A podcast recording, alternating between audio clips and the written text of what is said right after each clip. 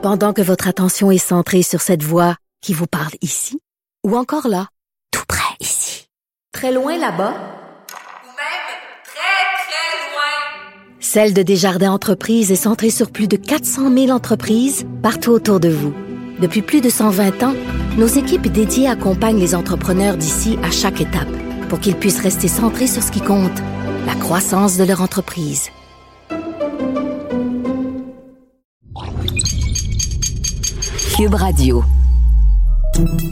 Salut, c'est Charles Tran avec l'équipe dans 5 minutes. On s'intéresse aux sciences, à l'histoire et à l'actualité.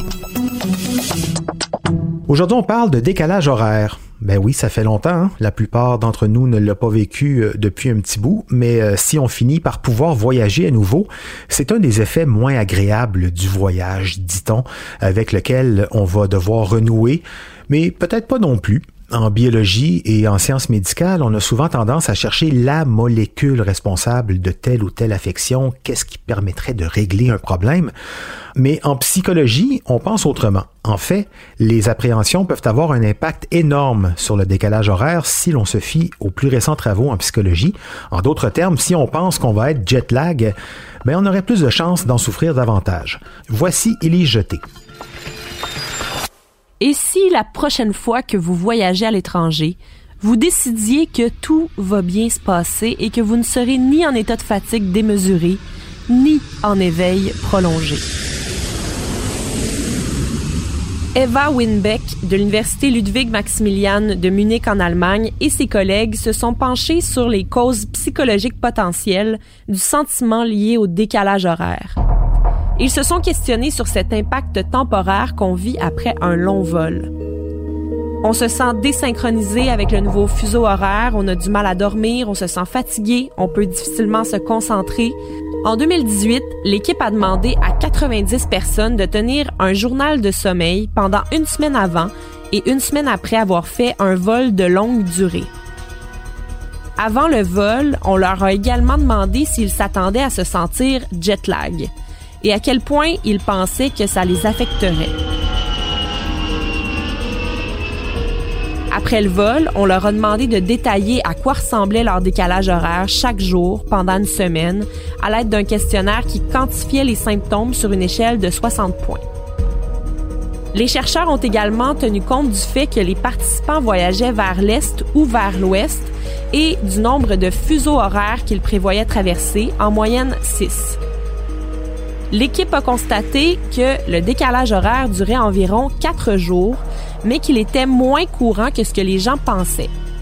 Plus de 75% des participants ont déclaré qu'ils s'attendaient à ressentir les effets du décalage horaire, mais seulement 54% les ont réellement ressentis.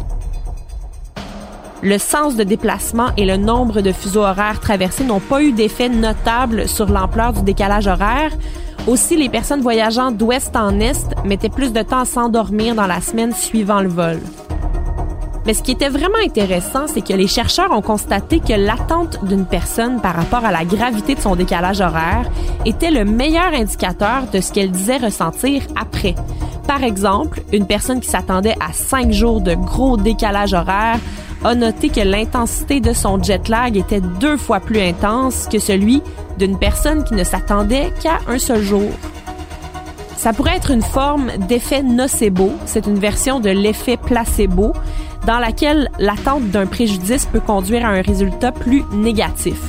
Il se pourrait aussi que les personnes qui ne s'inquiétaient pas du décalage horaire aient simplement mené leur vie normale après leur vol, ce qui a aidé le corps à se synchroniser rapidement.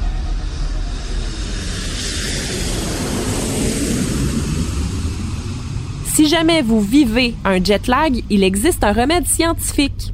Votre activité quotidienne est généralement alignée sur votre rythme circadien. C'est un cycle d'environ 24 heures contrôlé par l'exposition à la lumière et l'obscurité.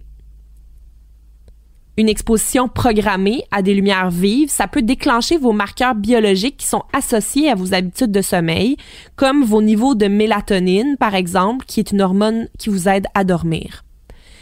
Ça peut vous aider à synchroniser votre corps avec un nouvel horaire. Kirill Serk de l'Université de Yale et Daniel Forger de l'Université du Michigan ont utilisé une technique mathématique appelée théorie du contrôle optimal. Ils ont produit plus de 1000 calendriers pour différents scénarios qui, selon eux, sont mathématiquement prouvés pour combattre le jet lag. C'est comme une prescription sur l'alternance entre l'obscurité complète et la lumière du jour qui peut être simulée au besoin avec des lampes de luminothérapie. Avec ça, ils ont développé une application iPhone appelée Entrain qui peut faire le calcul de chaque voyageur fatigué.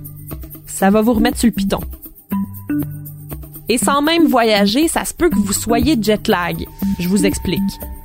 Si vous vous levez tôt la semaine et que vous snoozez pendant trois heures la fin de semaine, ça se pourrait que vous soyez confronté au décalage horaire social.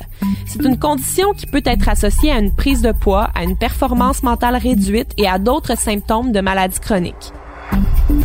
C'est Till Ruenberg, professeur de chronobiologie à l'université Ludwig Maximilian de Munich, qui a inventé le terme décalage horaire social. Quand on se couche tard et qu'on se lève tard la fin de semaine, ça fait comme si on plaçait notre corps entre deux fuseaux horaires. Le premier est dicté par le travail et les obligations sociales et l'autre est réglé par notre horloge intérieure. On estime que les deux tiers d'entre nous connaissent au moins une heure de décalage horaire social par semaine, sans même quitter la maison. Tant qu'à être jet lag de toute façon, aussi bien voyager. Et malgré tout, le décalage, les journées cotonneuses provoquées par le changement des fuseaux horaires, ça aussi, ça fait partie des charmes du voyage. Ça reste grand, hein, la Terre, de savoir qu'en ce moment, quelque part, il est 4, 6, 9 ou même 12 heures plus tard ou plus tôt. Ça donne une belle idée de la grosseur de la planète et de la vitesse à laquelle on voyage en avion.